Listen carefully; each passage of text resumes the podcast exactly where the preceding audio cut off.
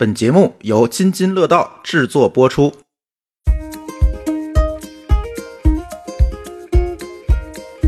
无论他延期还是不延期，高考还是会来的。老师看我们实在太难受，那天温度很高，教室里也没有空调啊。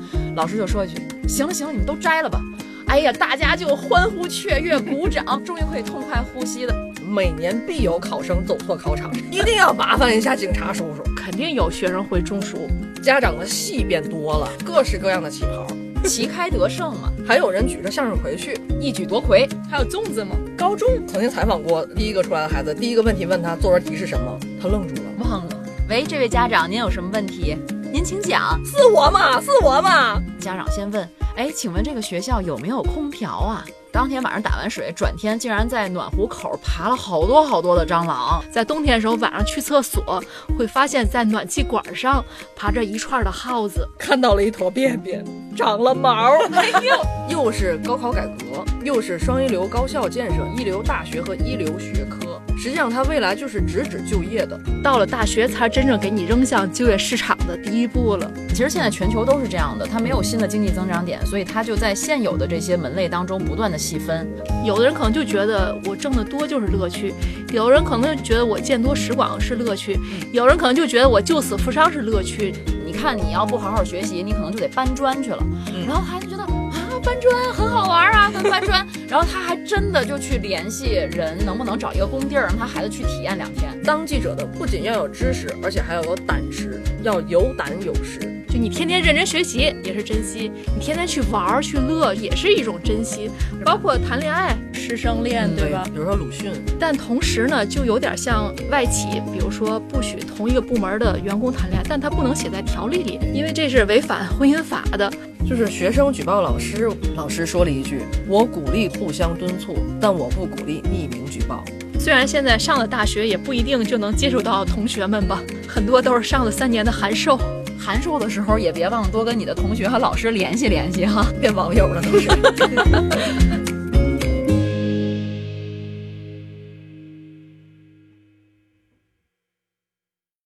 嗨，大家好，这里是原汤化原石的新一期节目，我是经历了二零零三年非典那年高考的阿福，我来吗？我是最不喜欢在大学澡堂子里洗澡的小黑。Hello，大家好，我是曾经南开大学在校女大学生的一姐，也现在是男大学生了，曾经是女学生，男大学生。最近男大女大学生有点儿被人关注。南开大学，南开大学啊，嗯嗯，哎，你看这马上就六月份了，嗯，六月份最重要的日子是什么日子？你知道吗？六一儿童节。啊呸！怎么了？也很重要嘛。咱该白说人设了。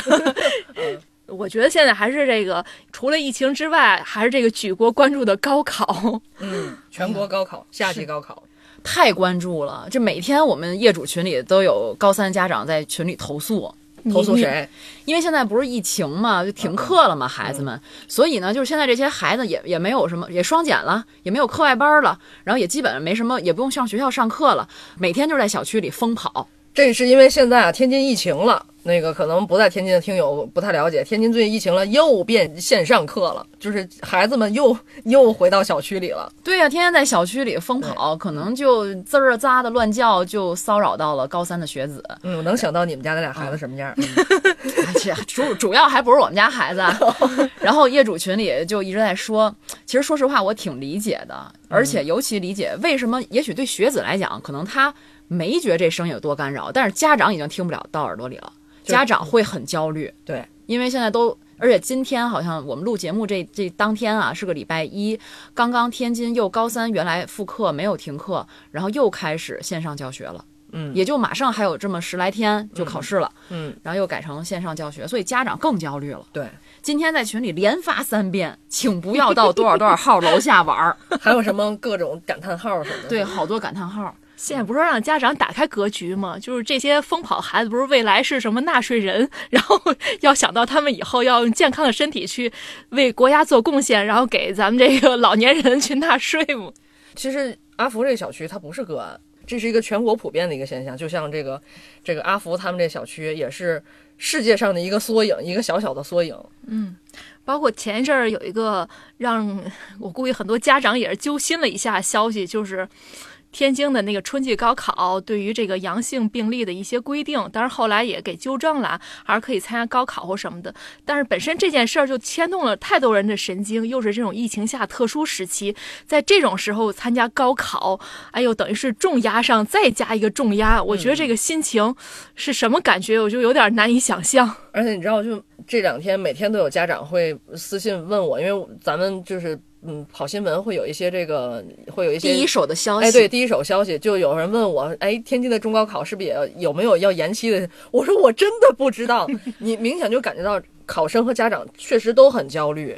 哎，不过你说到这个延期的这种期待和焦虑，我在零三年非典的那年就有这种感觉。我那阵儿可比现在更厉害。对，而且当时零三年是第一年改成六月份高考，因为以前都是七月份七八九考三天，然后第一年改成六月份就遭遇非典了。那个是考试改革改的时间，对改的时间不是因为疫情改的，对吗？对，不是疫情，不是疫情，它就是那个天气凉快一些，会比七月份。对，当时是说那个七月份考试太热了嘛，嗯就改成六月份。我印象中，我们那个零三年是第一年改成六月份，零三年你是高三，我是高三。那时候我我好像对那一年都没什么印象，我感觉那个 非典好像我就就完哎，全没你你年轻，你小，那一姐当时在干什么呢？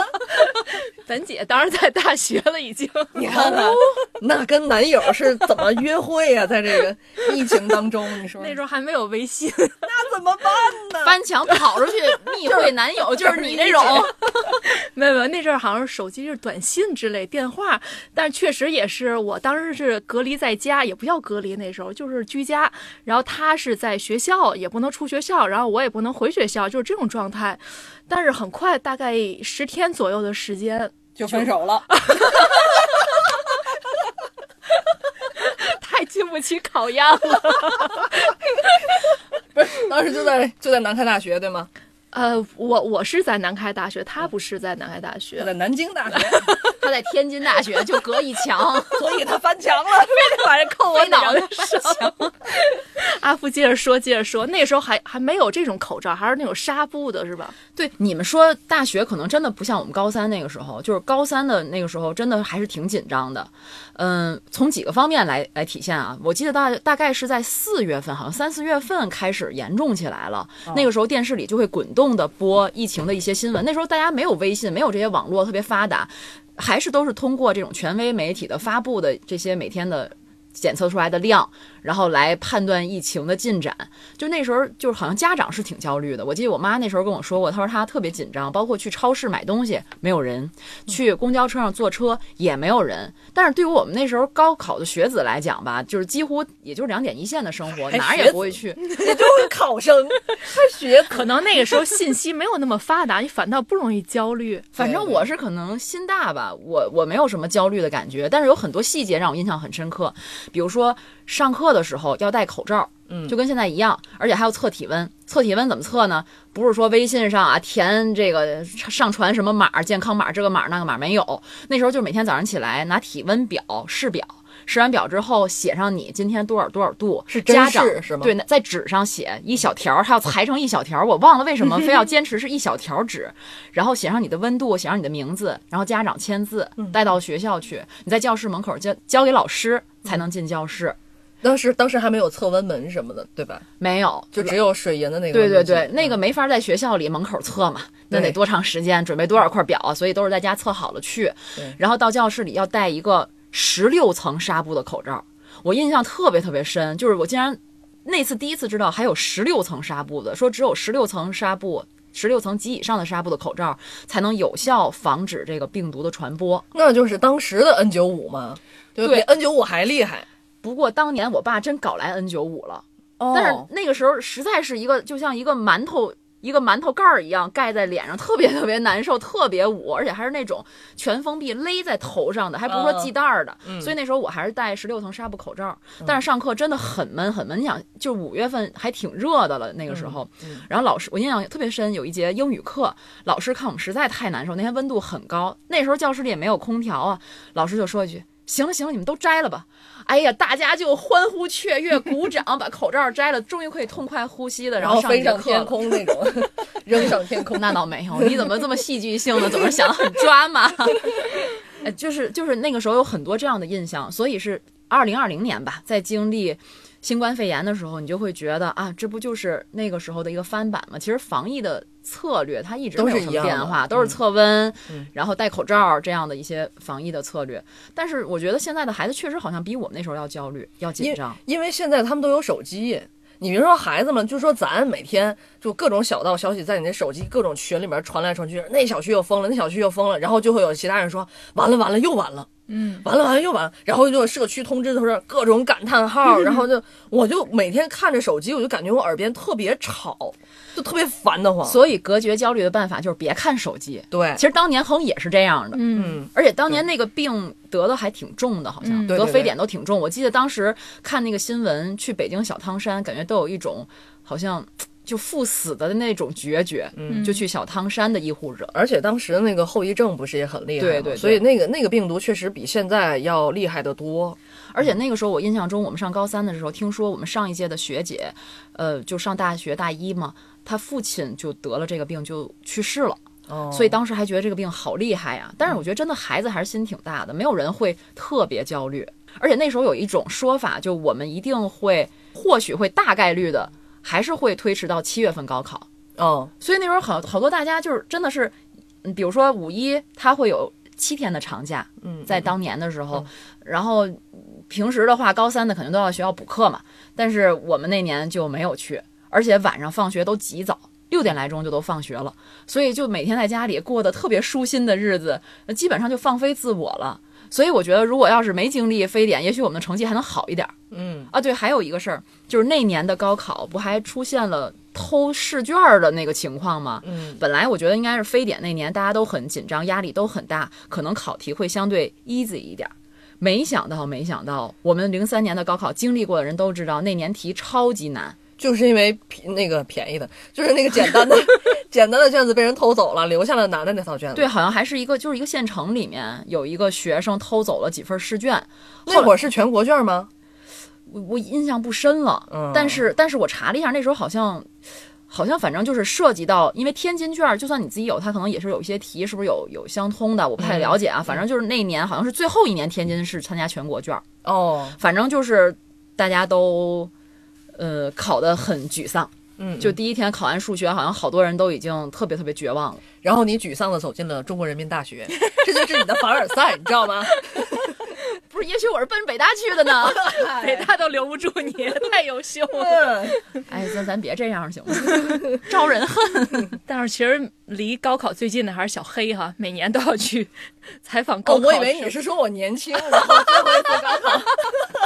是，所以就是刚刚咱们说了，这个在非典的时候那么难，高考还是进行了。是，就是无论它延期还是不延期，高考还是会来的，对吗？它没延期呀，对，没延期。嗯，然后从此打开了六月份开始的那个拉开了帷幕。而且现在回想起来，其实真的当时考试的时候，好像就紧张不起来，因为你一直期待着他会七月份考，但是临近了吧，那好吧，那就去吧。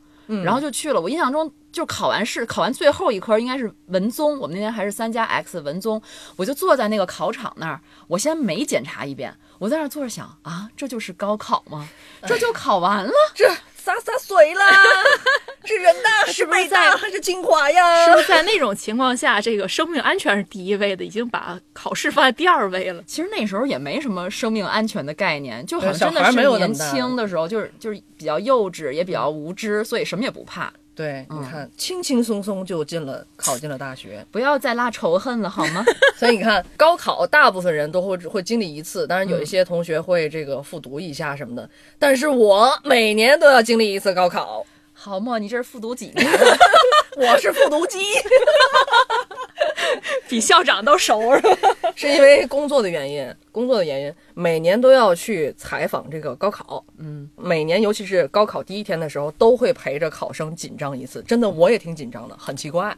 我还有几次好像因为你要去踩这个题儿，然后安排我配合你去别的考点儿也要踩一踩。，对，就是那个时候我能领导一下你那种时候，告诉我，哎，你阿福你去踩什么上那儿？踩去啊，回来给我赶紧的。对你得踩哪方面的，你得踩哪个角度的。对，然后就是每年我们都是在这个考点儿的门口，对，在那儿看着这个考生会走进去，走进考场。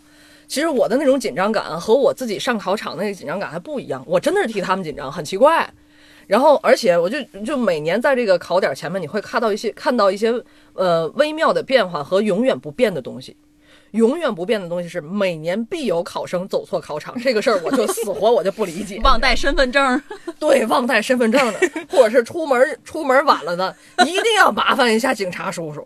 哎，别说，我还有一次采访高考，那个时候还有幸进入了那个学校，但是我觉得也是每年必发生的事，肯定有学生会中暑，肯定会。当时就出现一例，就是学生从考场上有老师架出来的去吃药，所以那个时候是七七月份吧，你经历的。我印象不深了，但是当时确实也热，而且我觉得还是跟他心理压力有关，他紧张。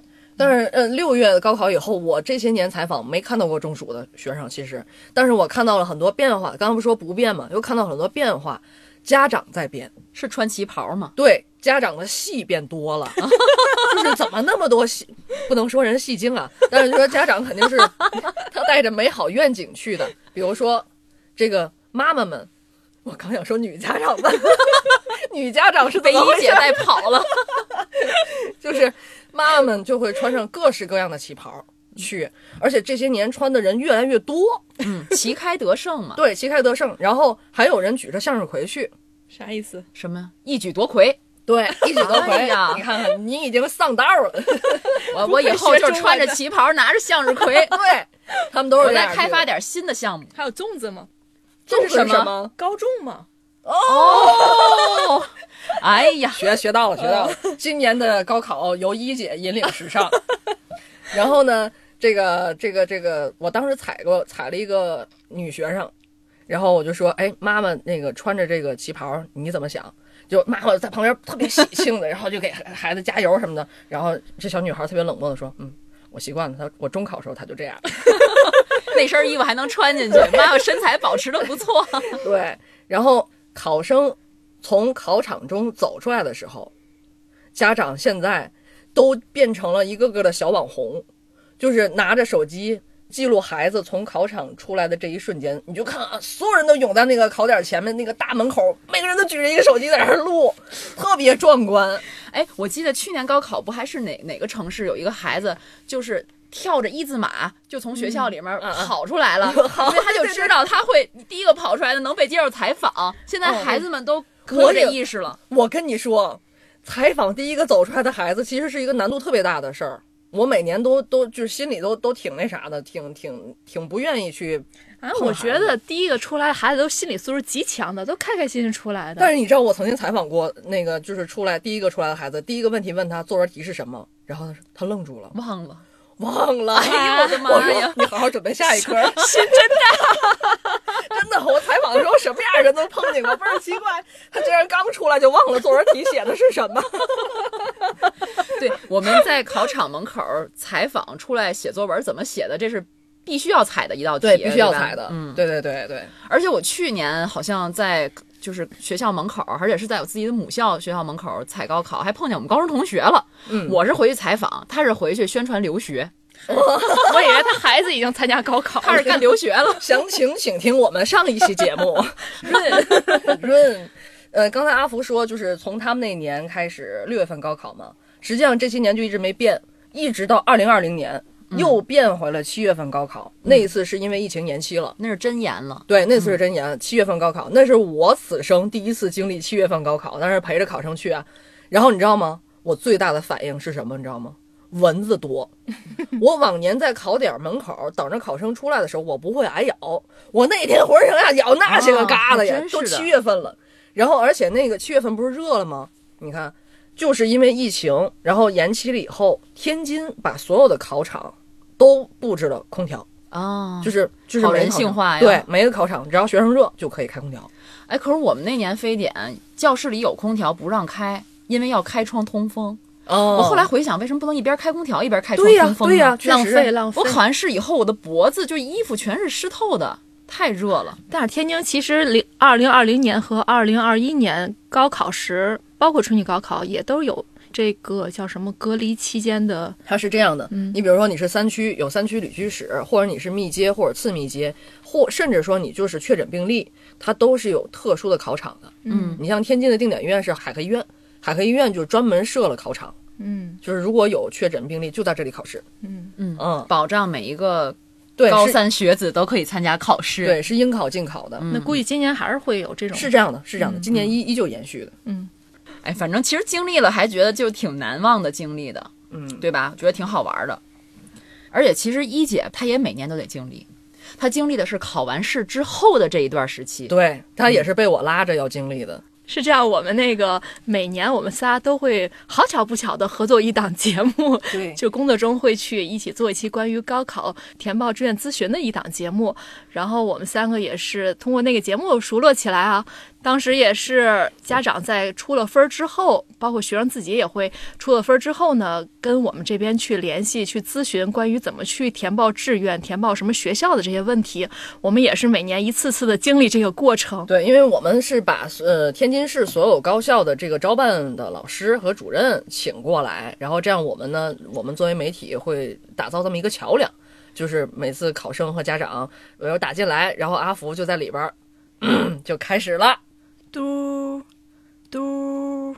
电话来了，嘟，哎，一姐演的这是电话啊，喂喂，这位家长，您有什么问题？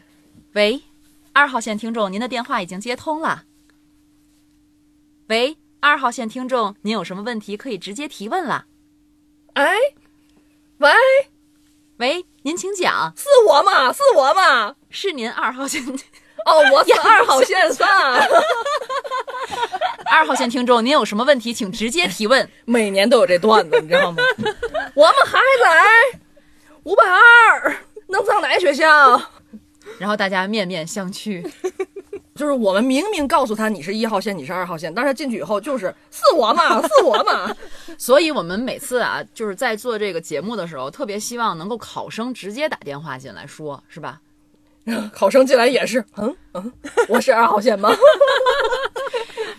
我觉得其实他咨询的时候也会有点紧张哈。对，所以呢，我们每次做这个高考咨询的节目还是挺欢乐的，也见识到不同的家长、不同的学生哈。哎呀，说起这填报志愿，我觉得现在的孩子还是挺幸福的。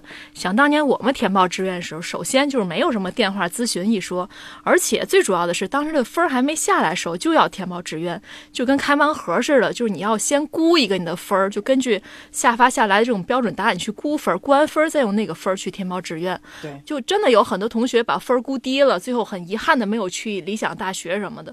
咱们仨都是估分的年代。对，嗯，又说到我们零三年非典这一年了，我们难啊。怎么难呢？你想，他之前啊，就算是外地的院校，他每年在高考就是填报志愿的时候，他也会到天津来，就有那种整体的一个开放日，大家可以到不同的学校，就是他展台前吧，去咨询，具体面对面的去沟通。有一些学校呢，他可能通过咨询的情况，他也能大概判断，比如你估分多少就能报我们学校了。嗯，就是他其实是有一个面，就是线下的面对面还是跟线上不太一样。但我们那年非典呢，所有的天津的院校，我记得好像只有南开大学有一个开放日，其他的所有的学校打电话咨询，就是都没有面对面。那是我们应该说历来高考历来第一次遇到这种情况。就是一姐那时候也是进学校还是打电话？啊，那时候我记得好像是在水上公园儿对有一个公开的一个，大家所有学校都集中在那儿的一个咨询会，我记得特别清楚。当时就父母带着我去，然后就挤到南大那儿，就问这个分儿能不能上，他说能上，OK 出来了，就很简单的这个事儿就这么。简单。目标明确，因为人太多，那老师根本就顾不过来。因为全市的考生基本上都会去那儿咨询吧，就是但是我们就没有经历这个。我也没有去过。其实那是那个时代的产物，但是那时候我们没有经历，因为那时候大家大家都是打电话。我记得我当时的目标就锁定了北大、南大和人大。复旦和人大。哎呦，你头疼，你头疼。仅仅锁定了这四所而已。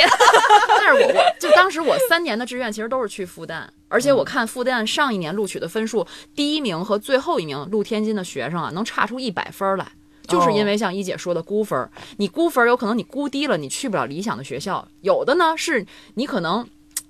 你估的这个分儿吧，但是你第一志愿也得填，你填的是一个好学校，但是没想到前面没人报，你就上去了，他也有这种情况。很多不确定性。有的人收益了，有的人可能有点遗憾了。嗯，其实我应该是估分儿报志愿那个年代的尾巴尾声。嗯我那会儿估分估了一个区间值，一个最高分和一个最低分，嗯然后按这个分数来报的。最后以我估的这个最高分，我的真实成绩和最高分只差了一分，嗯所以我估的相对比较比较准确。但当然我这个人比较严谨。然后呢，通过这个这个最高分，我是冲进了九八五嗯，就是冲进了兰州大学。呃，当时也是我爸也是来回来去算，我们家又离的这个离水上公园又太远，真的是很远。那会儿也没有车，没有自私家车什么的，就是打电话，挨个打电话，然后就知道我这分上不了上不了天津的九八五所以就往外走嘛。那最后也是冲进了兰州大学。那实际上最后我那个分儿真的是一分都没浪费，嗯，也挺惊险的。但是你回想起来，我觉得还是我现在还挺现在，其实挺羡慕现在的孩子的。对，我也觉得，想不到有一天是已经都不用估分了，直接拿真实的分去报志愿。本来就应该拿真实的分报志愿嘛。当年可能判卷没那么快吧。不不知道当年是怎么回事儿。现在是不是这个有很多的改革和变化了？现在是全国都在逐步推行这个高考改革，然后天津是第二批试点还是第三批试点，我忘了具体啊。但是最最早是在南方第一批试点，然后天津的这个改这个改革呢是，呃，咱们原来比如说咱都是学文科的，那你就是学史地政，对，你学不了理化生。我当时史地政那个成绩那叫个差呀！我的我是化学课代表，我物理成绩也不错，但是那你为什么学文啊？我好好奇。我为了想当记者，哦，当时我就咱就是这么肤浅的认为，就是当记者你就得学新闻。当然后来我爸也劝我了，但是实际上我就是就是忍不住就想学新闻。你看现在的孩子不一样，现在孩子是呃史地政、理化生，你可以从这六科里边随便选出三科来。当然了，他报志愿的时候有一些这个专业是要求，比如说你必须有物理，你必须有历史，他要求你这些。但是他不会说要求你同时这三科你必须都得有，很少，当然也有很少很少。第二个变化就是他是拿分儿填志愿。第三个变化，你知道天津吗？天津有五十个平行志愿，就是一个人可以填五十个志愿，对是吗？对，五十个平行志愿。你像咱们那会儿报志愿的时候是，比如说我一本 A 类只有一个一个栏儿，你只能填一个学校，我当时就填兰州大学。然后你你一本 A，然后专业栏儿，你第一志愿新闻，第二志愿中文，第三志愿你还愿不愿意填？你填我那个我忘了。最后是你是否服从调剂，然后就是一本 B 类一个学校，嗯，就差距很大，其实。对，然后二本 A，类二本 A 类好像平行志愿有三到四个，也就这么就这么点儿，十几个志愿算到一块儿。可是现在天津市没有一本线、二本线、三本线，只有一条本科线，用这一条本科线来报五十个平行志愿。那报志愿的时候是这么报的，比如说天津大学建筑学类、兰州大学新闻学类。是这么，已经是变成这样报了，就是说它更明确，也更细分了。我觉得这个就失误率会很低，对对吧？对我记得我们当年有好多其实分数很高，就是因为你要冲的那个那是 A 类的大学，你没有冲进去，直接就会掉一个差出很多分数的一个学校了。对，对，所以就是咱们在这几年的节目中，我感觉大家就是尤其家长们对填报这个志愿的程序好多都没有弄特别明白，就是也确实因为它复杂了，虽然它更人性化了，更对于考生来说有利了，但其实它程序复杂了，对于这个之前没有太关注这事儿的家长和学生来说还挺难的，我觉得是它里边有很多排列组合，嗯，然后也有田忌赛马的成分，嗯但是我觉得这个相对来讲比过去要科学了很多了。对我真的有的时候在在后悔，就是当然这也没法后悔啊，就是遗憾吧。你可以去复读，再考八年高考是吧？就是如果说我在这个高考改革的这个背景下，我可能能去更好的学校，嗯，尤其是我能学到，比如说我可以选物理、化学和政治，我把我最差的历史抛掉，对吧？这样我可以拿到更好的成绩。那个时候就是不得已扭着自己，你必须要好好学历史，必须要好好学地理。其实后来我是拿数学提的分儿，我是因为数学好，所以你在文科生里面你会稍微占点优势。对，你看那个时候咱们估分的时候，就是像一姐说的，到那儿这分儿能上这学校吗？能选这专业吗？问这问这问题了吗？我不记得了，反正是很直接的，问完就被挤出去了，就就就很简单，也不会关注学校其他东西。可是现在咱们通过做这个每年的这个高考咨询节目，我们发也发现了一些微妙的变化。对原来就是能进学校就行，对，现在是我要选这学校，甚至很就关系到很多很细节的因素影响他选不选这学校。我上回我们接了一个家长的电话，那家长先问，哎，请问这个学校有没有空调啊？嗯，就先问这宿舍有没有空调，如果宿舍没有空调，可能他都不选。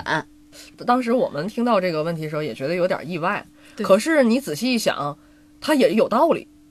而且我后来查了查，这个网上关于这个宿舍有没有空调，这个还是大家真的很关心的。嗯，就现在大学生，他不仅会关心我的成绩能上哪种专业，他要关心我在宿舍里住的舒服不舒服。可是咱们当年可能没有想过这个。对，确实没想过。嗯，我我你们宿舍当年一个一个宿舍多少人？我们宿舍四个人。我们六个，对啊，我们是第一学期六个，后来变成了四个。嗯嗯，就是也没考虑过这些。可能也是现在这个整体的生活条件都改善和提高了。你去哪儿，别说在宿舍，你去商场、去什么图书馆，哪儿没有空调，对吧？对，但是现在确实有些大学还是没有空调的。对对对对，哎呀，岂止是没有空调，我觉得这空调都属于高阶的享受了。我当时上大一的时候，印象最深的就是大一，呃，宿舍里竟然有蟑螂。嗯，就那个时候，你都是拿暖壶打水嘛，每天要下楼打一壶水。这一天是洗漱啊，是是喝水啊，反正都靠这一壶暖暖壶的水。我记得转天就是当天晚上打完水，转天竟然在暖壶口爬了好多好多的蟑螂，这就是人民大学的宿舍呀。就小的，然后为什么趴在暖壶的口呢？暖和呀，好像就冬天吧，哦可能到了冬天才有的，就有蟑螂。然后当时我们就说啊，怎么这么多蟑螂，就特别恶心。因为我可能受我妈影响，觉得这东西特别受不了。谁都会这么都 都会这么觉得。当时我们就笑称嘲自嘲啊，说我们自己的宿舍叫小强之家，啊，就好多小强。后来好像经过我们对于宿舍卫生环境的整顿，这个问题就解决了。嗯，那那你们宿舍有空调或者电扇吗？当然没有了，电扇有吗？没有啊，啊，你们那电扇都没有啊？电扇没有我们啊也，没有，你们也电扇都没有啊？都得去那个市场买一个那个特别小的带夹子的，夹在那个床床栏杆上那。管用吗？那天津的了胜于无。十一点就熄灯了，没有电了，电扇也没有了，就这么热着，那睡得着吗？睡得着。也睡得着，因为你最热的时候已经放暑假了，哦哦哦，我记得我毕业那年，就是北京温度特别特别高，呃，大概宿舍里的温度能到四十多度。当时我记得还上了《新京报》，就说人大的宿舍高温成四十多度，然后太热没有空调，是不是亟待解决什么什么？大概有这么一个报道。我估计也是毕业的学生可能写的。后来解决了吗？解决了，现在都有空调了你。看人《新京报》的力度。真是的。那你说就是有没有这个风扇和空调这个事儿？我去兰州大学之前我真的没想过，然后我到兰大以后进了宿舍，然后现就下意识的抬眼看了一下，没有电扇，因为咱不知道西北是什么气候，你知道吗？然后后来发现，不仅不需要空调，也不需要电扇，而且夏天的晚上要盖棉被睡觉。哎呀，那个地方就是它没有太阳的时候，昼夜温差大。对，昼夜温差大。我们昼夜温差最大的一天是零度到二十度，嗯我记得。而且我们五月五月份的时候竟然下过一次雪，有冤呐。所以我们那儿真的是不热，嗯，就晚上睡觉真的不热，还挺舒服的。刚才阿福说那个宿舍里见到小强啊，我记得我们那时候其实我我并没有真的见过，但我听说过，因为当时住南大的那个宿舍是一个非常老的建筑，据说还是梁思成设计的。我们进的时候就已经感觉到真的是那种咯吱咯吱响，然后那个厕所都是那种大石板儿，它不是那种水池，是大石板儿。哦，嗯，然后那个起来挺有韵味啊那个好文艺啊，感觉。但是住起来不舒服。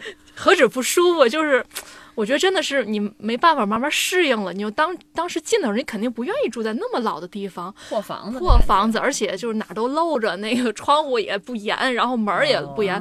然后之前那个听他们更早的那个学生还说说，曾经在冬天的时候，那时候刚有暖气嘛，在冬天的时候晚上去厕所会发现，在暖气管上爬着一串的耗子。他们是冷吗？对，就跟那个小强在暖水壶口是一个道理。那暖气管不烫吗？可能那时候温度也不高，它就是供暖的那个也不是很高，说明就是那个暖气呀、就不老么热的。我记得当时艰苦了，我的天当时那个有一次校庆的时候，我们都在宿舍里写写东西，然后这时候就听着外边有几个真的是。呃老奶奶的那种岁数，七八十岁很大岁数几个老奶奶，呃走到这个宿舍门口，因为我们在一楼嘛，就听他们指着这个楼说啊，我们当时在在这个宿舍，我们当时在那个宿舍，我想哦，好有年代感。是跟老奶奶曾经住在一样的宿舍里。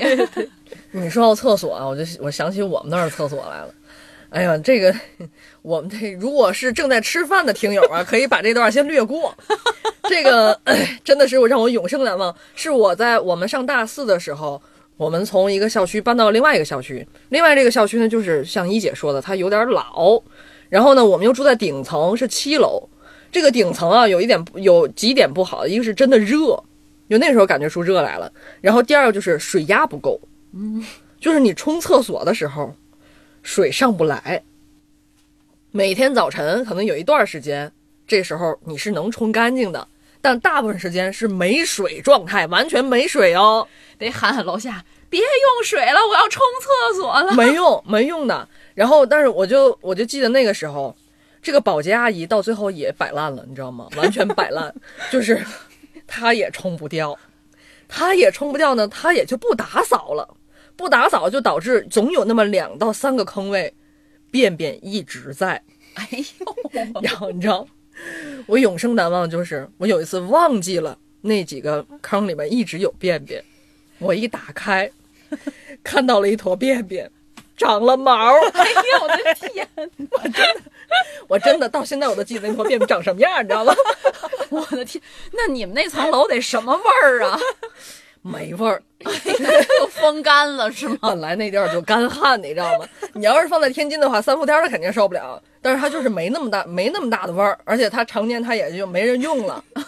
哎呀，小黑，这个是继他四十号鞋之后的另一个标志性的播客的，不是我的便便，标志性的梗就此诞生，请记住这一刻，听友们。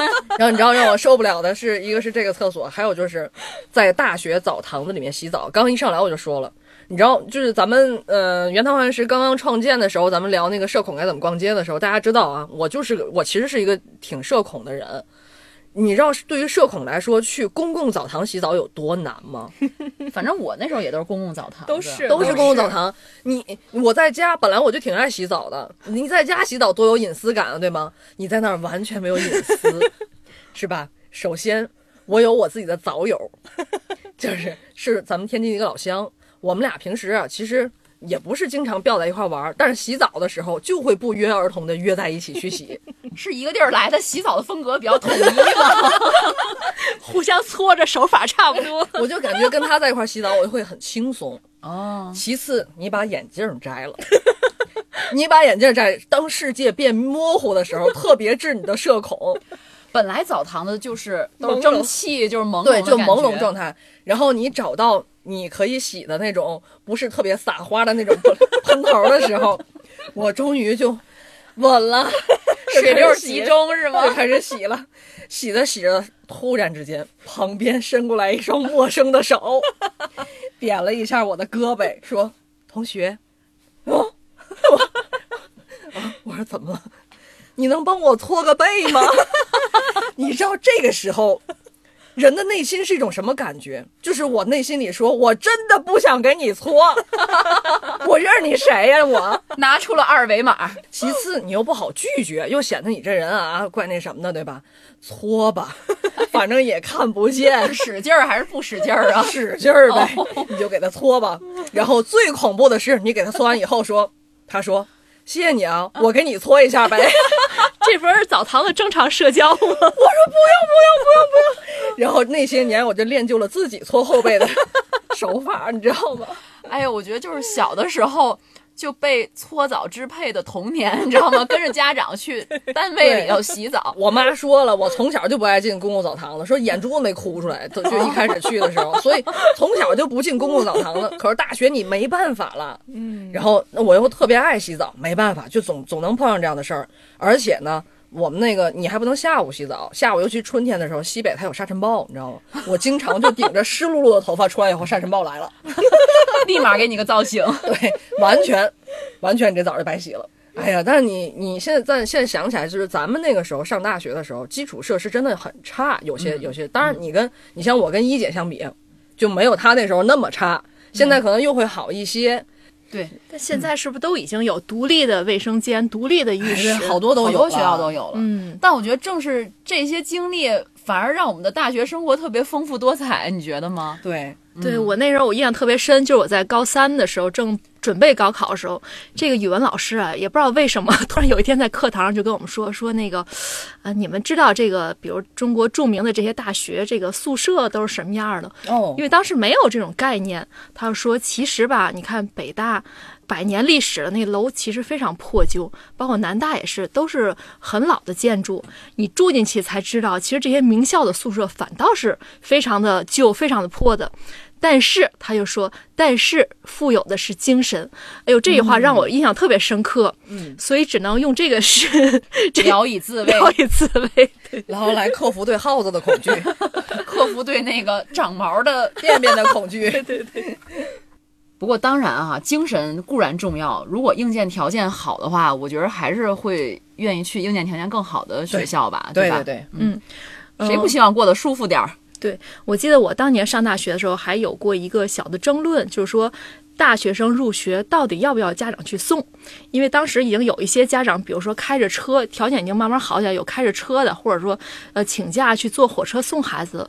当时有一种声音就说：“哎呀，太娇生惯养了，这个大学应该是独立自主什么的。”但是当时我们那大学老师呢，他的另一种观点就是说，说很正常啊。比如说美国，包括韩国，每年新生入学都是一个类似节日的这么一个日子，就是家长会那个像过节一样欢送着送着孩子去上大学。其实这是一个就是。国家的物质水平、精神水平到了一定程度必然发生的，反倒是要鼓励这样的事情。哦，他拉动消费了。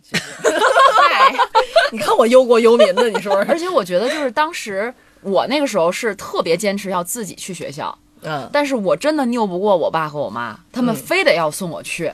就是我后来回想哈，可能这件事情并不是说他是放心不下你，嗯。而是他也想去跟你共同去对体验这一刻，对对吧？进入大学，因为就是我的父母他们没有上过大学，所以他们也愿意跟着我去大学里看看我上大学的那个环境是什么样的。又是人大，一定会想去的。，对，而且当时就是我爸我妈送我去的嘛，我记得拎了两个大箱子，然后我还坐火车去，那时候火车还不是半个小时到北京，还得坐两个多小时那种双层的火车。我火车还没到了，我爷爷已经找了一辆车把他送到了人大。哦，就我爷爷也特别激动，特别兴奋，他说：“哎，我到了，你到了吗？”哎我说：“我们还在那儿。”你爷爷是北京的什么局级干部还是？当然不是，我爷爷 就是一个普通老头儿。不是为为什么你爷爷没有开车把你们直接送过去，不就完了吗？因为开始他可能并没有说要送我们去，但是他可能实在在家里按耐不住了，给你们一个找了一个 surprise 朋友有一个车拉着他就去了北京，然后他又在北京那儿等着我，然后我记得特别特别清楚，我们到北京第一天，我爷爷。还有我爸爸妈妈带着我们，带着我在学校里转了一圈儿。我毕业的时候，毕业典礼那天，我爷爷和我爸爸妈妈又去了。哎呦，你看看多重视啊，那时候还有我老公，就是那时候还男朋友，哎呀，就他们四个人又去了，陪着我经历了毕业的那个时刻。哎呀，你说这仪式感，我当时我爷爷也跟着去了，我不是远嘛，从天津到到兰州二十五个小时，哇，就是上火车的时候还都是绿色的山，转天早上起来以后变成黄色的秃山了，然后我们三口看就是特别头傻了，就傻了，没想到这边是这样，然后只有我爷，只有我爷。多好啊，多漂亮啊！然后我说这漂亮，我没好意思跟他说。然后那个他们把我送到学校以后，转天早晨就启程了。人家是为了去旅游，就我刚说拉动消费是真的，就是他们顺便送你上大学。对，就是他们，我父母都是上过大学的，然后带着我爷爷参观一下我们学校啊什么的，学校里还是很漂亮的。然后呢，嗯，我爷爷岁数大了，然后就带着他，就正好西北玩一圈儿，敦煌啊、嘉峪关呐、什么去玩了一圈儿，还吃了骆驼肉什么的。哎呦，嚯！对，就把你留在兰州大学看发毛的便便。他们特别美玩的，我第一个礼拜还不是想家，然后他们玩的特别开心。像一姐这，估计你就自己去了吧。哎，不不，我爸妈也送我了，真的啊，是。你们家离南开大学这么接近，平时不知道进去遛弯多少回了。对，不是真的。以前他们也因为当时在新校区嘛，在那个迎水道那个校区，他们也没去过。而且像中学，好远呢，估计有五站地吧。但是像中学、小学，他们都没有送过我入学。但是上大学，他们真的是送了。也是想看看。也是想看看，对，真的是一种仪式感。包括毕业典礼，嗯他们也在了，就是可能人的一生，包括现咱们现在提起这，还是挺骄傲、挺光荣的这种感觉。因为你知道吗？上大学就是你是，尤其像咱们这种是走读的，就是上学上到高中的走读的学生来讲，你是第一次离开父母，无论你是不是在一个城市里啊，你要独自去一个地方居住去生活，我觉得对父母来讲，其实也是他们。要割舍这种每、嗯。每日跟你的陪伴、跟你的亲密相处的这么一个对。节点，对，在这里可以也可以奉劝一下这个各位听友啊，不用对自己的父母有多么的担心，就是他们离开你以后会特别的开心，然后以后你每次 那放假回家的时候，他们就会特别忍不了你，就已经受不了有孩子的日子了。而且你看，说到这个独立哈，我还发现，在高考咨询的时候，家长们除了问学校硬件条件之外，大家特别关心的一点就是以后工作。嗯，我觉得咱们那时候好像报志愿进了大学，好像就不管了，家长也不会为你担心了。因为你人大不愁找工作，不一样一样，就真的你就觉得好像，呃，这好像是一个终点了。在家长那儿认为我把你培养出来了，你上了大学这是个终点了。但是现在的家长，他咨询的时候问这个学校，问这个专业，他一定要带上。这以后好找工作吗？对对，这以后做什么工作？对，这以后可以做这样这样这样的工作吗？就家长的目的性会很强很强，我觉得这是让我觉得变化很大的一点。对你像我那儿上学的时候，前几届还有分配工作呢。就是我我虽然没有赶上啊，但是当时的感觉真的是进了大学，尤其重点大学，那就工作你就随便挑吧，就这种感觉。但其实 也没有这么简单。不过后来这种随着分配工作这件事儿，逐步的就越来越少了。我觉得现在真的到了大学，才真正给你扔向就业市场的第一步了。其实现在就是家长和考生啊，这么考虑是对的，这也是咱们国家现在推进的一个方向。你看我这一下就升华了，哎呀，你看 自己说还在上价自我值自我评价的，是这样，你看现在又是高考改革，又是双一流高校建设。你知道双一流是双呃一流大学和一流学科，嗯，这两者你得结合起来看。实际上它未来就是直指就业的，原来就是。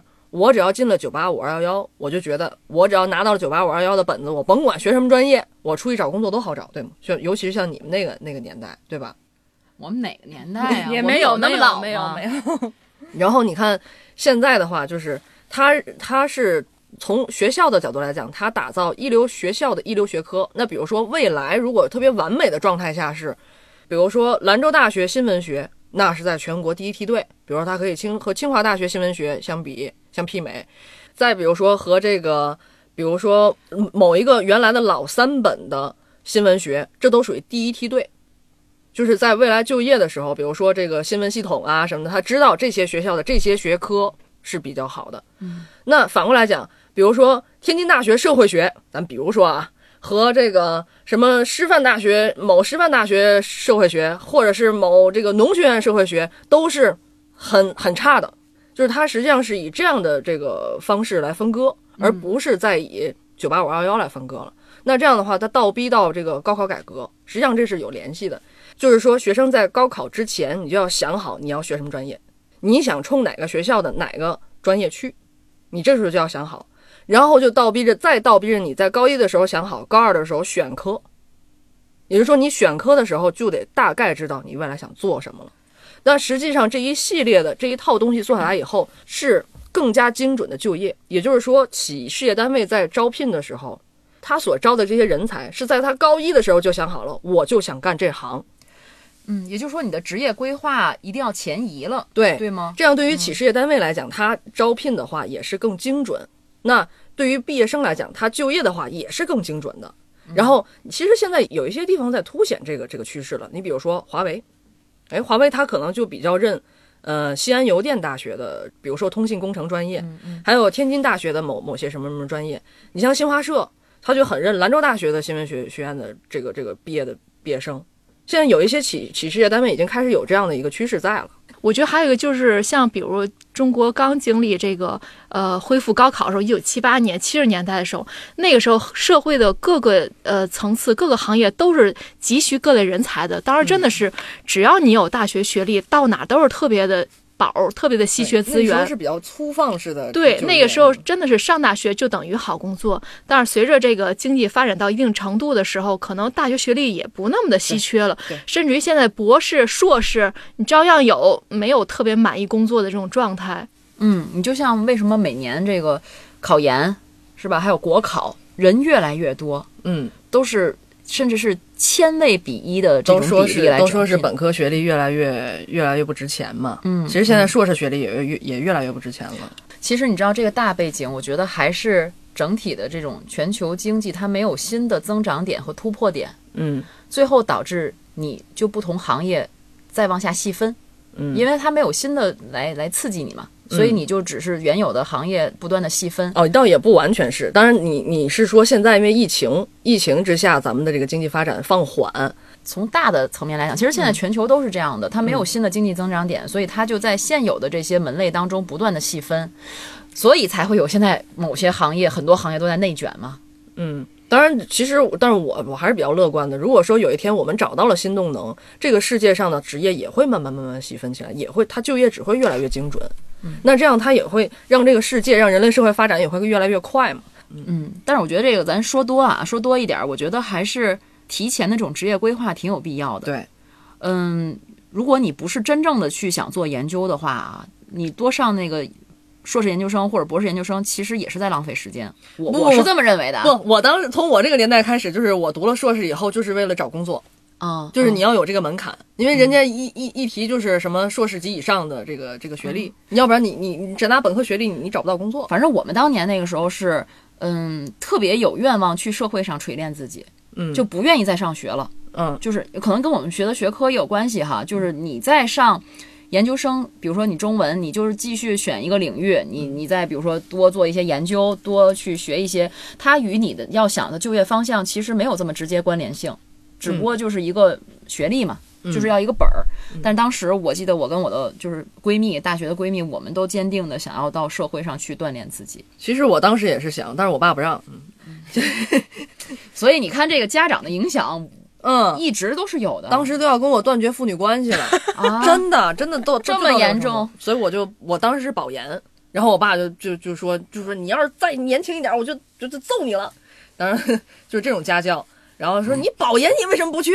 然后就啊不行，就必须。我当时也是特别想呃走进社会啊，嗯，然后后来嗯不得已回去读的研，可是研究生毕业以后就开始陷入一个内卷的一个世界。嗯，我那时候就开始初步经历内卷了。那个时候我都硕士研究生那个学历相对来讲还算有点价值，可是没过几年它就慢慢慢就不值钱了。对，包括就是有一个小视频，是一个大学生问高晓松，嗯他是清华毕业的，他说去哪就业好？高晓松还驳斥他说：“你这种这么著名高校的学生，怎么在这个时候想的是就业问题？你难道不应该想的是国家大义、民族大义这些事儿吗？”当然，我觉得，哎。好像是，但就业也很现实，因为现在就是这样，所谓内卷也好，所谓的这个，呃，就业难啊什么这些，你你不得不去考虑这些很现实的问题。嗯，所以今年不有那个消息，就大家引起热议吗？就是北大的是博士还是硕士毕业生？，对去了北京，在京北京街道里当城管吗？对城管队员。卷的哟，你说说。所以咱说来说去啊，咱从个人的角度来讲，我觉得我个人认为，提前规划好你将来的就业方向，你将来说白了，你到底将来想干什么，嗯，没坏处，真的挺好的。哪怕就是说，可能我上了大学以后，可能我上了大学以后发现我可能选错了。嗯，但实际上你再改也是来得及的，因为对这大学里面有很多这个方式方法，它可以让你转专业。嗯，而且现在都按大类报名专业，对吧？可是关键是他怎么能在高中我就判断好了我以后想干什么？这是个问题。嗯，你像像我那个时候，我在我们在我们年级都算一枝独秀。我高一的时候就确认了想当体育记者，但实际上你返回来看，我现在也会后悔当时怎么就选了文科。然后现在当了记者以后，发现当然记者这几年还是很精彩的，但是我就在想，我要学工科可能会更好，一是可能更适合我，或者我学医可能会更好，二一个是更能赚钱，对吧？记者穷，但那个时候呢，那个时候就是因为其实我获取的消息渠道也不多，就是一个叔叔跟我提起来说：“你这么喜欢体育，你为什么不当体育记者呢？”哎，我觉得这是个好职业，就干这个，就这么简单。但是其实大部分同学，我当时还有目标的，但大部分同学都是不知道我大学到底要选什么专业，我到底将来想干什么。嗯我就是从中学的时候就想干记者，初中的时候，嗯，我那时候就想当文字记者，就是在报纸啊什么的，就是或者杂志当文字记者，呃，甚至就是到海外做做海外驻站记者。那时候就想就想干这个，关心国际新闻。然后其实后来在大学选专业的时候，也是奔着这个目标去的。当时我先报的是人大的新闻系，因为它是特别有名又好的专业嘛。第二个报的中文系，还是成绩不行呗，然后就被第二志愿录取了。但我觉得这样有目标了以后，嗯你在学习过程当中自己会有会有推动力。这个最起码不说对就业会怎样，最起码会推动你的高考分数水涨船高。我就是这么成长起来、进步起来的。我倒没明白他一直学习很好，嗯，是 我没，但是 我就觉得，我上大学以后学了中文，我发现它跟新闻完全不是一个类型，我反而更喜欢我的专业。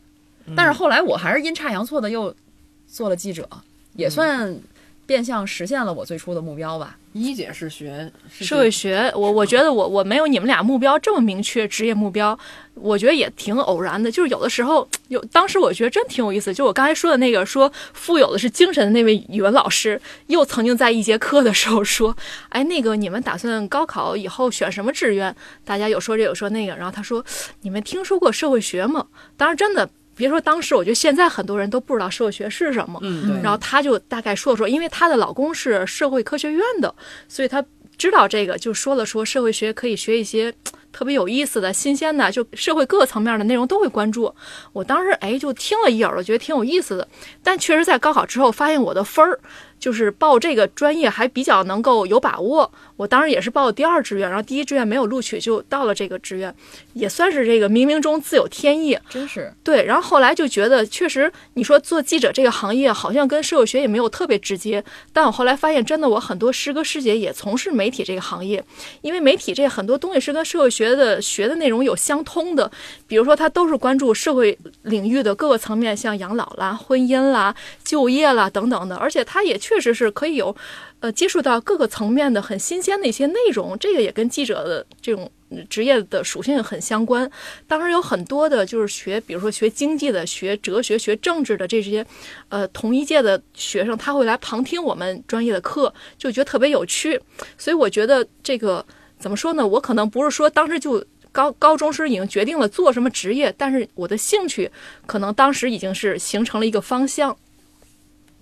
但是我真的觉得，就是在学校期间，比如说初中或者高中，怎么让孩子能够更多的了解不同的职业，其实还挺重要的。对，呃我记得前两天听我们一个同事说哈，他说孩子可能上初中，然后他就学习没什么动力。他妈妈就说：“那个，你看，你要不好好学习，你可能就得搬砖去了。然后孩子觉得啊，搬砖很好玩啊，跟搬砖。然后他还真的就去联系人，能不能找一个工地儿，让他孩子去体验两天。哎，但是后来因为疫情的原因嘛，就不能接收这种情况。但是他说，就是让他体验，只要体验半天，他就知道搬砖并不是他想象的那么容易。嗯，你看我外甥，我外甥从小那个他，我那会儿跑旅游嘛，然后他跟我会去一些旅游景点，尤其他爱去海洋馆，然后会我采访的时候，有时候会带着他，然后他当时对我这个职业就有了规划。他说：“小姨，将来我长大了，我也要当记者。”嗯，我当时很惊喜，你知道吗？我说为什么？难道我影响了一代人吗？然后他说。像你一样当记者多好啊，可以到处天天玩儿。我说你是对记者是这么认知的，所以实际上你看，从他因为岁数还小嘛，可是我相信他到高中，他也不会想明白，他记者到底是干什么。他的认识的能力和水平还是有局限的。这个可能也是跟我们现在中国的这个这个教育体制也是也是有点关系吧，就是就是你怎么样去能够让孩子们、让学生们在你既然想要让他提前做好职业生涯规划，那么你要有什么样的办法让他们去了解到各行各业到底是干什么的？如果他只是侧面的看，只是来观察我在那采访，他也对这个职业并不了解。当然他，他们学校有一个特别好的，他们那会儿他在幼儿园，他们幼儿园有一个特别好的一个一个方法，让他实践了记者这个行业。他们选了个记者团，哦，就是他们成立一个记者团，然后让孩子去去可以自愿报名，他果断就报名了。然后到现在，我再也没有听说过他想当记者的想法。果断了熄灭了这个灯。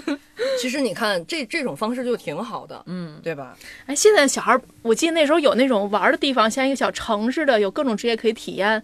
那个你你带孩子参加过吗？有过那种但是那种我觉得还是游戏成游戏的成分要多一些，但是他会在他幼小的年龄阶段对不同的职业有一个相对的定义，比如说消防员、医生，但是他只是有一个对于职业的大概定义，往往可能还会有一些刻板印象。但是现在其实家长们更关心的还是待遇，稳定不稳定？对，稳定不稳定，待遇好不好，是吧？我觉得就是，当然各个行业都有各个行业的利弊，但是每个人的从行业或职业中获取的这种快乐乐趣是不一样的。有的人可能就觉得我挣得多就是乐趣，有的人可能就觉得我见多识广是乐趣，有人可能就觉得我救死扶伤是乐趣。这个还真的是因人而异的。所以我就是觉得，就在孩子们还在中小学的时候，尤其是在高中之前，最好就是能有一些办法让孩子们接触到这些各行各业的这些职业。你看，咱们身边当老师的会特别多，你们有发现吗？因为我们从小就接触老师，我们从小知道老师到底长什么样，老师到底应该是什么样。是因为这个才选了这个职业吗？我觉得是的，也包括我采访的一些学生也会说，就是因为像就像一姐一样，有一个影响他的语文老师，那他将来我也想成为这样的老师，总会有这样的人跟我说。然后你看，我爸是当大夫的，我们一家子又是大夫又是护士又是什么的，然后我从小耳濡目染，最后导致的结果就是我绝不当医护人员，我又不想当大夫，又不又不想当护士，我只知道我不想干这个，但是其他我一概不知。嗯，就比如说，我也不像我的孩子当记者一样，但是我觉得哈，你看咱们工作这么多年了，在工作当中，包括你在上学期间，你有没有这种感觉？就好多你这个人适合干什么，其实往往也是有一些天赋决定的。对，而且这个天赋往往表现出来就是他的兴趣爱好。嗯，所以为什么有的时候说你要尊重孩子？因为咱们毕竟说到高考填志愿嘛，对吧？你小的那个那个东西比较虚，你你没法直接影响未来。但是你在高考填志愿的时候，包括你选专业的时候，是可能会直接影响你未来的职业生涯的。嗯，我觉得还是应该尊重你的兴趣爱好。对因为你真的只有热爱，你热爱它，往往其实就是你有这个天赋在这方面，对。你才能可能做出一定的成绩。哎，你这让我想起来前两天我妈过去的一个同事给我打电话，然后说：“哎，你见多识广的，你给我们闺女说说，让她不要学生物医药。”嗯我说：“为什么呢？”然后她说：“那个，因为她也是大夫，嗯她是护士。然后她说，这个将来学生物医药就是进药企，就是就是他们那个老一辈人，他其实也对这个职业什么，他他他的这个认知也不是很多。”他也片面，有些对他也很片面，他说要么就是进药企，要么就是可能也是当大夫，也是什么什么的。他说你劝劝他别这么干，别学这个。然后我说您让您闺女跟我接电，跟让您闺女接电话，让她跟我说。然后他闺女明显啊，就感觉跟他妈是对着那个那种态度，拧着那种态度。然后跟我接电话过来的时候，他就有点不耐烦。然后我说你是想你是自己喜欢学生物医药吗？他说对。我说别听你妈的，就自己想学嘛学嘛啊，就选这个。我说将来你这个不仅能进药企，你还能进化妆品企业，对你还能进疫苗企业，还能进什么什么，然后包括一些食品研发类的企业，你都可以进，对吧？然后你也可以进研究所啊什么。我说有很广阔的天地，报就学这个。然后他妈在旁边听着了，哦，他妈才知道，哦，还有这样这样这么这么多的地方。然后后来我就跟那个阿姨说了半天，我说您最好还是尊重您闺女的意愿。嗯嗯。所以，当面临这种情况，有的时候确实也存在孩子他并不了解这个专业到底未来是要做什么，可能家长也不了解。这个时候，你不要直接跟他说不要去，而是你们可以共同去，比如说咨询一下这个行业的人，还可以参观参观。对，共同去了解一下这个行业，你再做决定，不要一竿子直接就打死了。对，当然了，这个选专业很重要，但是也有这个专业和就业没有特别直接的。比如说，我有一个朋友，他是当时是在天津大学学的材料专业，但是他毕业后去的是外资学的财务，而且工作的非常优秀，已经算是这个呃管理人才了吧。就是说，他的学习能力本身就很强。其实，专业这个可能还到能够退而求其次。其实我是觉得，除了选专业之外，还有一个很重要的事儿，也是我们这几年在做高考咨询节目的时候一个特别关注的，就是说是选学校还是选城市。嗯嗯，反正我我们仨里，我是在本地上的大学，我觉得这真的是我一个巨大的遗憾，可能是今生最大遗憾，就是当时没有去外地上大学。嗯当时的男朋友是在哪个城市？天津，也在天津。对，当时就主要那天水上公园太挤了，阿姨带着一姐没时间去咨询咨询别的学校，就奔这一个行去走。就是太保守了。但其实后来回想起来，你但凡一生中能够在外地生活的时间，其实上大学是成本最低，然后这个、不用租房，嗯，对，然后而且三观形成的时候，能接触到各色各样的人的一个特别好的机会。对。你来，你来，你来。我在外地上大学，我们学校那好多奇葩，你知道吗？哎呀，还以为是啥呢？一开始我去的时候，我觉得都是奇葩，后来慢慢发现都是大牛。我以为你说后来发现我也是奇葩。嗯，我是觉得就是你在大学这四年会碰到很多元的人之后，他会让你的包容度会更更强。嗯嗯，然后再有就是你会看到不同的文化，嗯不同的地方文化，你也会学不同的方言。其实特别来学两句。甘肃话。哎呀，没有语境说不出来了。我那个时候反正从兰州回回天津的时候，一进家，我爸说这一口大西北话，真的特别受影响。然后那一开始那课我有有的都会听不懂，老师说话有时候口音浓嘛，到后来就完全嗯 OK，完全 OK，完全听得懂。然后我印象特别深的就是，当时我们有一个新疆的同学，他在图书馆借他们那个民族的书来看，那书上都是线儿，我说这书怎么看的？他就告我，他说我们从右往左看，嗯，然后咱们书页不是那个从右边往左翻过来，他是从左往右翻，嗯，就反过来了，对，而且他们那个逗号也是也是在上头，不是在下头，哦，对对对对，特别有意思字都是那样的。而且你会发现你在毕业以后，除了你的家乡，你在全国各地都有你的朋友，啊，就是你去哪儿，你都会有有朋友接待你。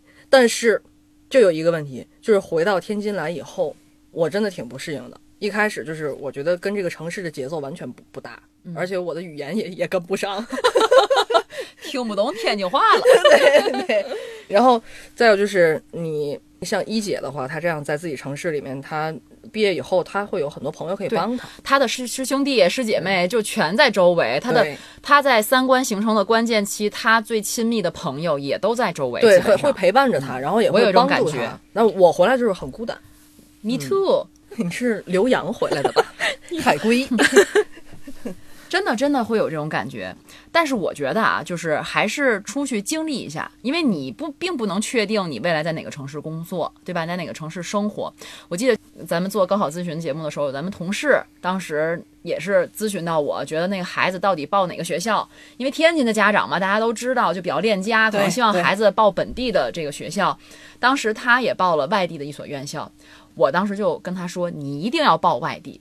为什么呢？就是你不说别的啊，你不说这些见识什么的，你就每年放寒暑假从学校回来，跟自己高中同学聚会的时候，你就能说好多别人不知道的当地的风土人情、有意思的事儿，我觉得就很有趣，对吧？就是你就会觉得很骄傲，我觉得是这种感觉。它会是刻在你骨子里面的一段抹不掉的人生经历。嗯，对，还有像这个春运，真的只有去外地上大学的人，可能才能知道什么叫春运。嗯，抢票，对吧？对人挤人，这些我们只是看，没有真正亲身的去经历过。对，一姐再考个研究生吧，那我考国外了，我不在国内了，就 润了。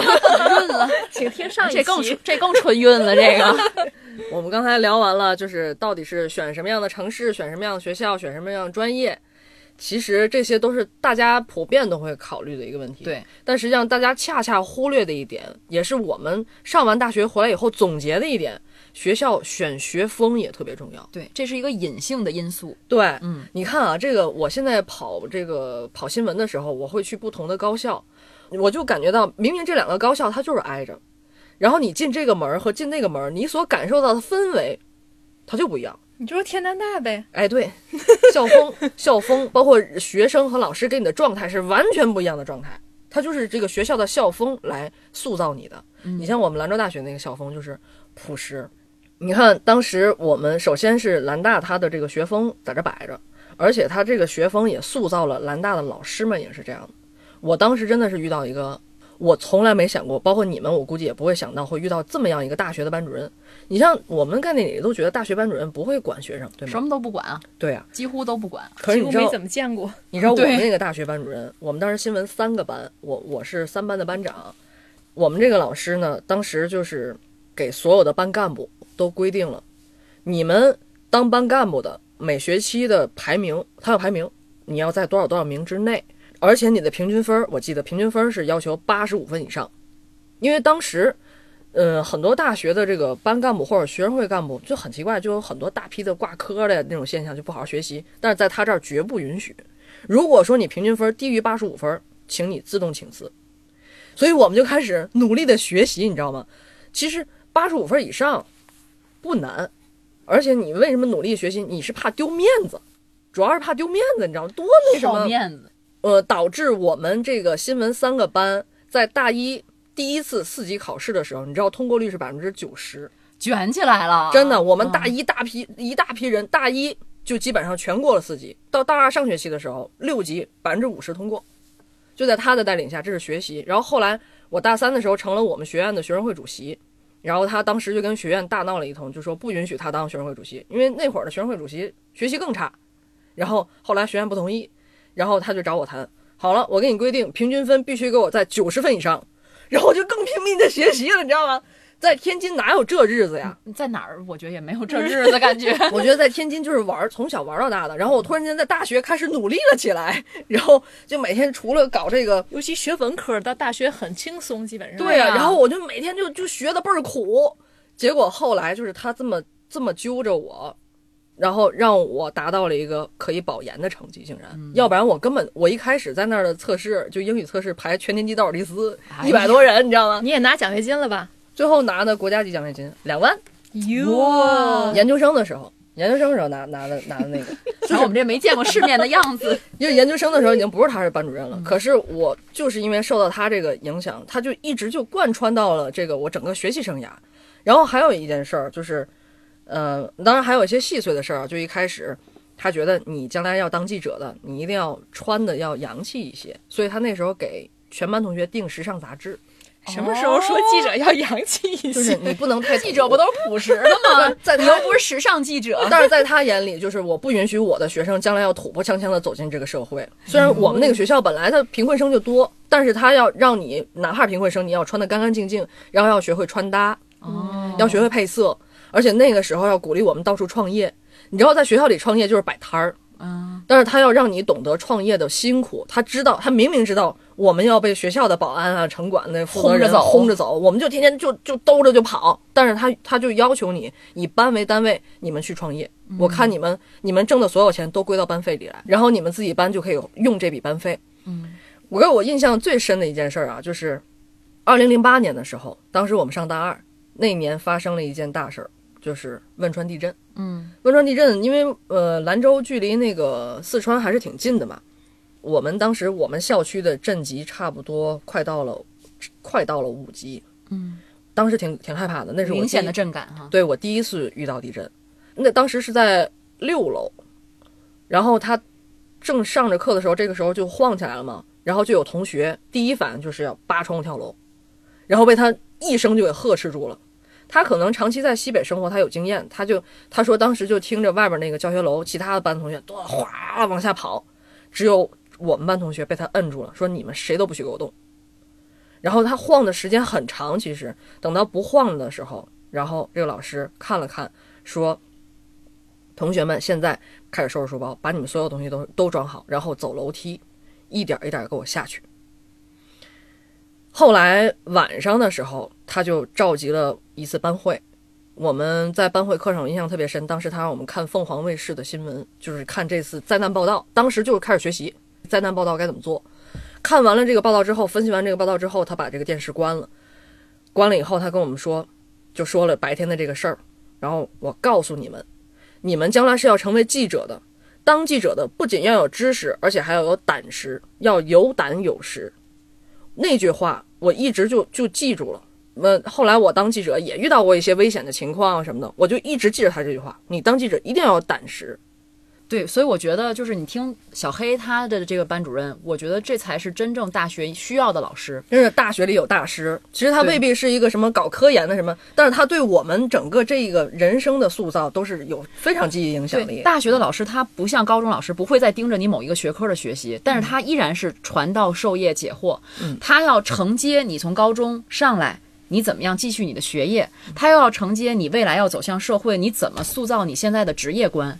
哎，我觉得这个老师真的好好。我觉得像电影儿里的，就是生活中我真的头一次听说有这样的老师，大学老师。是我也是头回见到，后来我在那会儿还是百度贴吧的那个年代，他百度贴吧里他就就很火，有很多同学都在讨论他，然后也怕他，我们都怕他。可是他他对你的影响真的是一生的影响。后来这个老师，你说在电影里见他上了《中国青年报》，哦就是有有人写了他，所以说，大学不是终点，它是起点。但是这个起点，你依然需要好的老师给你引导你。好的大学、好的老师、好的学风，对，那怎么大家能知道哪个学校的学风好不好呢？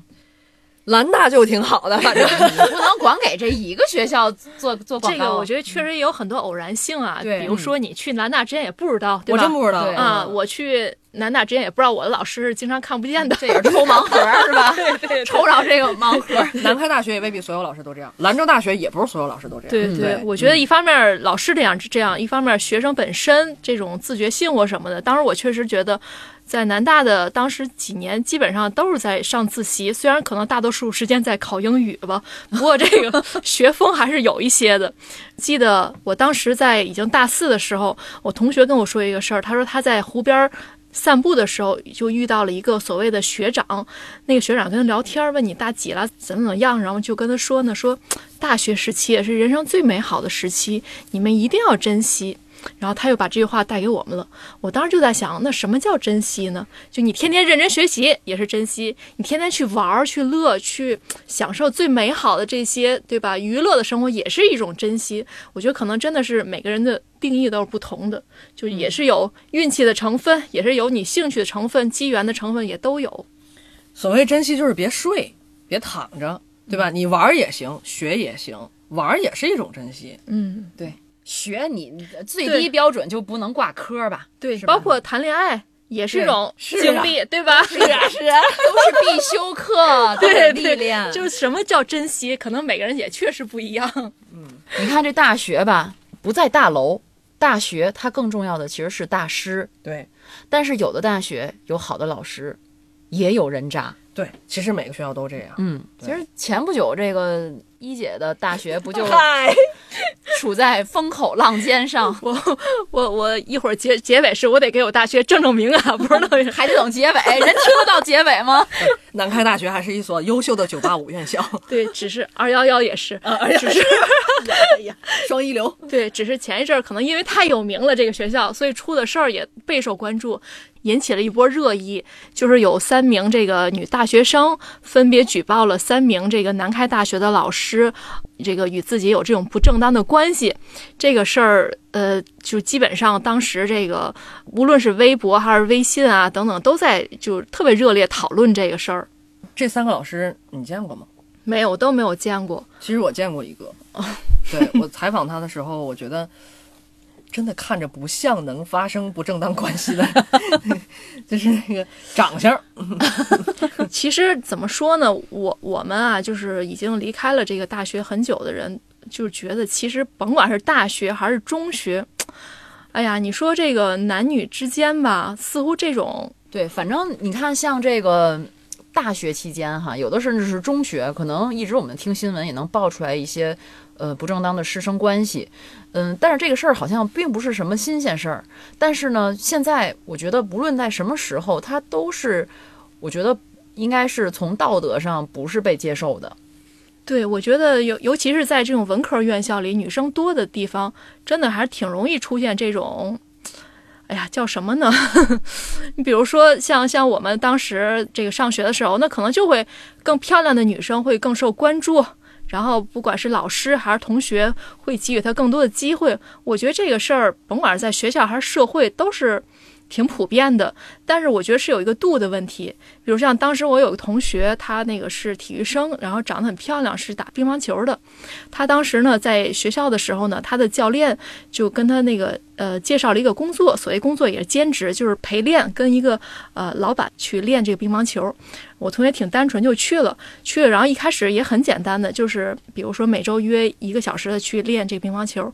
后来突然有一天呢，这个老板呢，因为岁数要比这个同学大很多嘛，给他发了一个短信。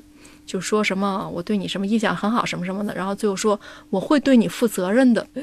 但其实当时这老板早就结婚生子什么了，就我同学就看见以后就直接说吓死我了，就是吓到了他，死变态，对，就吓坏了。然后他又没有回，我觉得这可能是就大学生看到这种东西的第一反应就吓到了，嗯，然后没有回，结果转天这个老板又给他发了一个短信，然后他就把这个事儿跟他妈妈说了，然后他妈妈拿着手机说。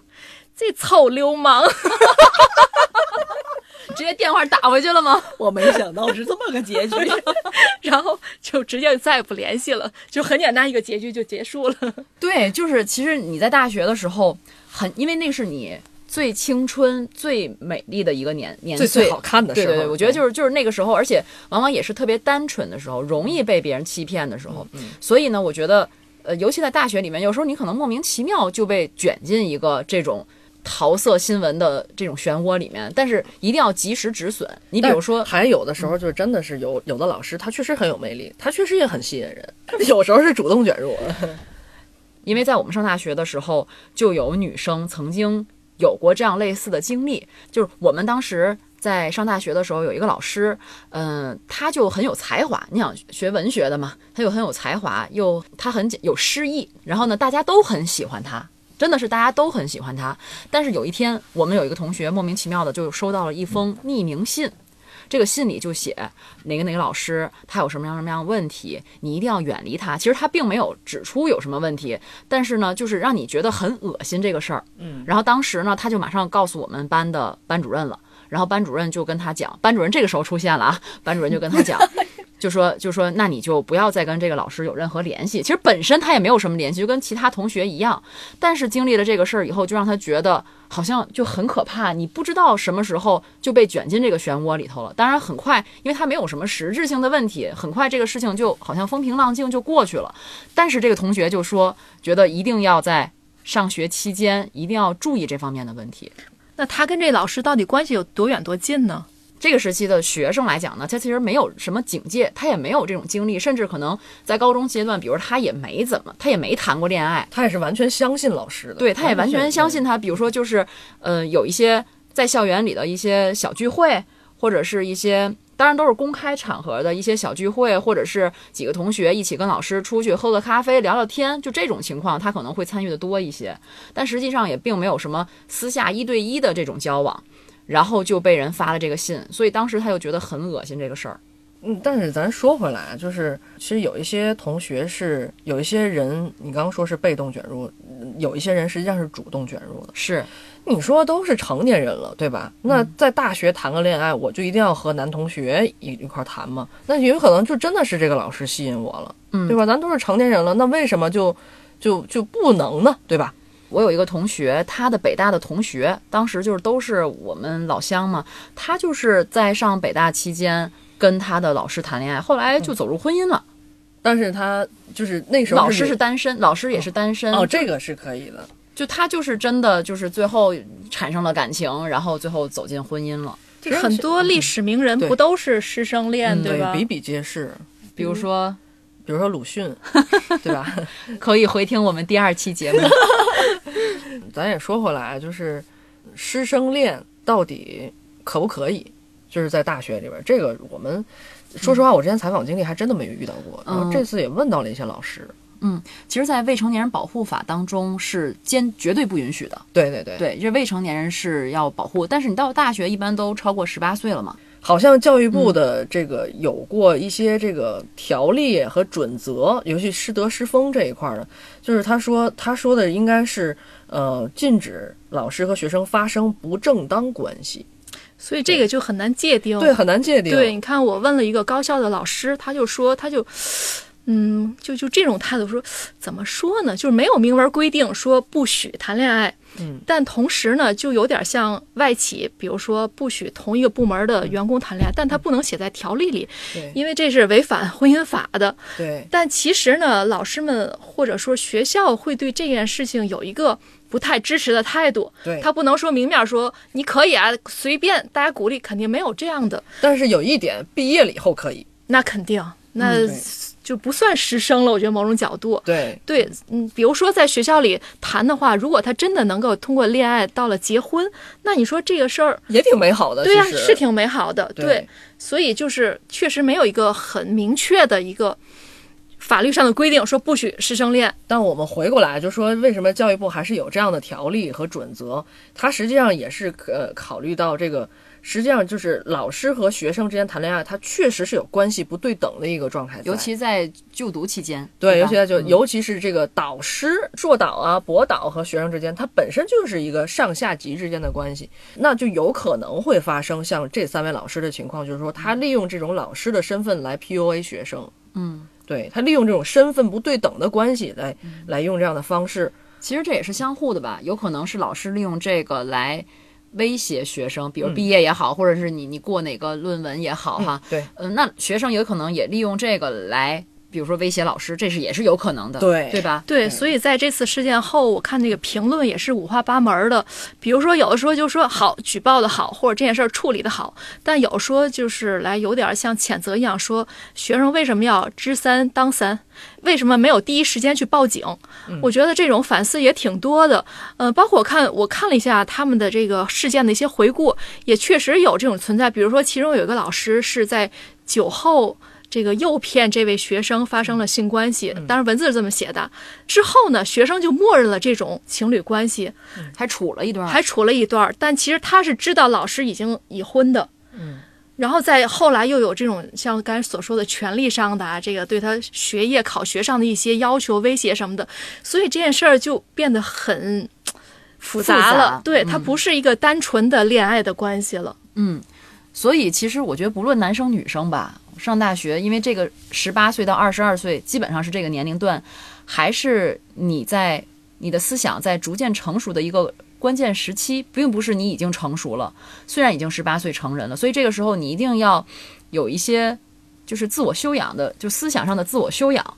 呃，比如说读一些书也好，或者是向长辈、向家长你信赖的人去取取经，甚至当你遇到一些困惑的时候，可以跟同学去念叨念叨，你信你信赖的同学去念叨念叨，互相支持，互相可能你当局者迷吧，可能旁观者可以给你一些指导。还可以进我们的原汤化原食的听友群，哎，对对对对 对和我们聊一聊你的困惑。对对，这个这个 PUA 啊，我觉得是无处不在的。嗯，毕竟我们都是过来人，都是哎，对，一定要防范 PUA。对对，而且这又说到了，其实就是就是家庭教育的问题嘛。你怎么从小让他有坚定的自我，然后懂得自重，也尊重别人？我最近在学习这个啊，我觉得真的是要从小对孩子有教育，当然什么时候都不晚。嗯嗯另外，我是觉得吧，这个之所以刚才说到这个大学对师生恋没有明确要求，也是在于大学其实大部分都已经十八岁以上了。那作为十八岁以上的成年人，我觉得做任何的选择之前，还是要权衡利弊的。呃，我觉得不管你是谈恋爱也好，还是说有其他的什么。呃，这种这种关系也好，或者这种交换也好，或者这个目的也好，对我觉得你要提前想好了。咱们也且不说他的这个权利啊、对错什么这这些，我觉得你要提前想好的话，至少不会让自己变得特别被动。嗯，嗯，这次事件呢，就是它的一个争议点就是师生恋，其实还有一个争议点就是说这个有关举报的这个话题。对这件事儿确实也不是个例，我还查了一些资料，比如说今年的二月份就有上海的中药大学女生是实名举报这个教授李某与自己发生不正当关系。去年六月是华中科技大学的女研究生实名举报，呃导师性骚扰。都是同样的事件。对，而且都是有两个很明显字叫举报。其实现在，哎呀，这个这个话题真的是，就是学生举报老师或者学生举报学生，这现在挺普遍的。就是学生举报老师，我觉得在咱们那个年代好像没有没有这么多事情哈。不过，呃，就是有关举报这个事儿吧，咱我可能深了不说，我就说我身边的一个例子，我经历过的这样一件事情，还是是我在大学的时候。刚刚我说到了，我是三班的班长，然后呃，二班的班长呢就被一位同学匿名举报了。当时是匿名信写到了我们刚刚我说那个大学班主任那里去，嗯，交到他那里去，列举了那个二班班长的十大罪状。然后我们的这位班主任呢，就给我们又三个班同时开了一个班会，说这封匿名信我已经收到了，这个班长的这十这十条罪状，这些这些我我给大家念一念，然后都有什么什么什么，然后敦促这位班长该怎么再该怎么改，怎么改怎么改。然后当我们认为这个班会结束的时候，老师说了一句，说我鼓励同学们互相敦促，但我不鼓励匿名举报。就是哪怕你可以实名举报，或者是来面对面，你坦坦荡荡的来跟我说他有哪些不足，希望他改正，我也不希望你们成为匿名举报的那个那个人。就为什么他就是怎么去看待这个匿名举报这事儿呢？我觉得，嗯，我我现在我只能是揣测老师的意愿。我觉得他是希望我们能够成为一个坦坦荡荡的人。就是哪怕你对别人有不满的时候，你你对这个世界你觉得有不公的时候，你要用一个最真诚和最坦荡的方式来提出你的自己的意见和观点，而不是偷偷摸摸。对，这是做人的一个原则。对，包括其实你从这件事情上放到整个社会来看，就有很多这种偷偷摸摸或者想当然的对别人，比如说你你胡乱说了一个，但是可能对会对当事者造成很多影响。嗯比如说之前不是有那个，就是有一个女女孩去取快递。然后就被人、呃捏造了，就是她跟小哥有什么不正当关系。当时就是不止对她的职业本身自己工作被，就是她没法继续上班了，她的老公也没法继续上班了。就是当时她可能只是随意的一个玩笑，你觉得是个玩笑，但是对当事人造成很大很大的伤害。就是尤其在你学校，你在上学你的这个阶段，你的你的三观最重要形成这个阶段，如果你做的都是这样的事儿，那可想而知，这样的人到了社会上，他会做出什么样的事儿。当然，像这次南开大学的这几个举报南开大学老师的这几个女生，她都是实名举报。我觉得他有可能是迫不得已了，嗯而且还要露脸的。嗯嗯，我是觉得像刚才小黑说的，他的老师呃要求大家，或者说是鼓励大家要举报的话，就要实名举报，也是说有一种关系在于我我坦荡了，那你也得坦荡，就是在于不要背后偷偷摸摸的去呃把别人的这种。爆老底儿也好，或者揭露别人的问题也好，所以在这个事情出来的时候，感觉还挺佩服这三名女生的勇气的。别管这个事件背后的这些嗯各种原因啊、各种纠缠什么的，但至少她能坦荡的把这件事儿暴露出来。我真的觉得这几个女生真的很有勇气，因为毕竟你要曝光在大众面前，而且是要露脸的，拿着身份证在讲这些事儿，嗯我觉得真的很有勇气。这也是当代大学生的一种行事风格，我觉得就是这种个性化或者这种心理更加强大了。对对对对对，有勇气去面对这一切。嗯，当然，我们可能讲到的这些，不要把啊没有上大学的孩子们吓着哈。这些东西都是我们要可能在大学阶段会面临的，嗯，也是正是我们大学阶段可能面临的这些很复杂的这些事件，我们才有能力和勇气去面对复杂的社会哈。嗯，呃，以前总说这个大学是呃象牙塔，这个在象牙塔上的人们不知道外面是什么样子的。但是现在我觉得，可能随着网络更加发达，这个信息的这种传递更加迅速，其实这种藩篱、这种围墙在慢慢打破。嗯、我觉得也是给了大家更多了解大学生、大学生更多了解社会的一个契机。反正不管怎么样吧，刚才我们也说到了大学里的美好和不美好。不管怎么样，这个大学生活都会是永远刻在你人生记忆里面的一段最难忘的时光，也是最后一段可以肆无忌惮地暴露自己所有的优缺点的一段时光，就是尽情燃烧吧。嗯，而且在大学阶段呢，是你在交友上面最重要的一个阶段，你会交到很多一辈子的朋友。真心实意的能像亲人一样相处的朋友，无论你们在哪个城市，你们可能各自在天涯一方，但是你们永远都会牵挂着彼此。嗯，在联系的时候，都会像当年在宿舍里一起朝夕相处的那个日子能回想起来。嗯，我觉得这是特别重要的一个阶段。对，虽然现在上了大学，也不一定就能接触到同学们吧，很多都是上了三年的函授。函授的时候也别忘了多跟你的同学和老师联系联系哈。变网友了都是。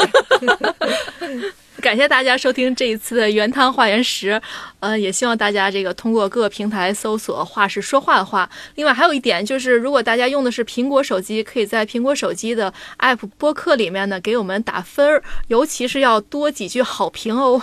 打五分哦，五星好评。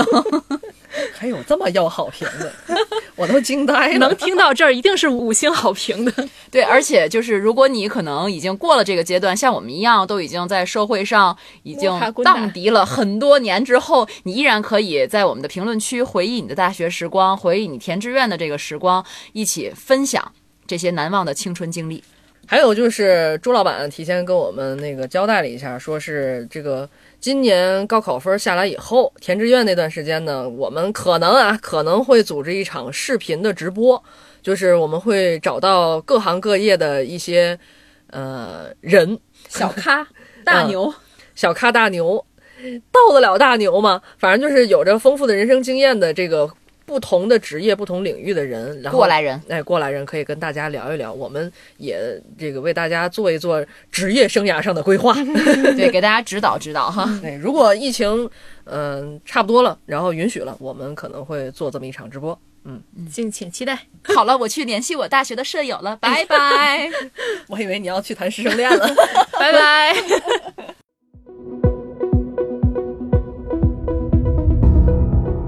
感谢您收听本期节目。本期播客节目由津津乐道制作播出。你也可以在我们的官网 d a o 点 f m 找到我们的更多内容作品。如果您喜欢我们的节目，欢迎在微信、微博、朋友圈等社交媒体转发分享。您的分享对我们而言十分重要。如果您希望与我们互动，可以关注我们的微信公众号“津津乐道播客”，天津的津，欢乐的乐，道路的道。在关注后按提示操作即可加入我们的听友社群。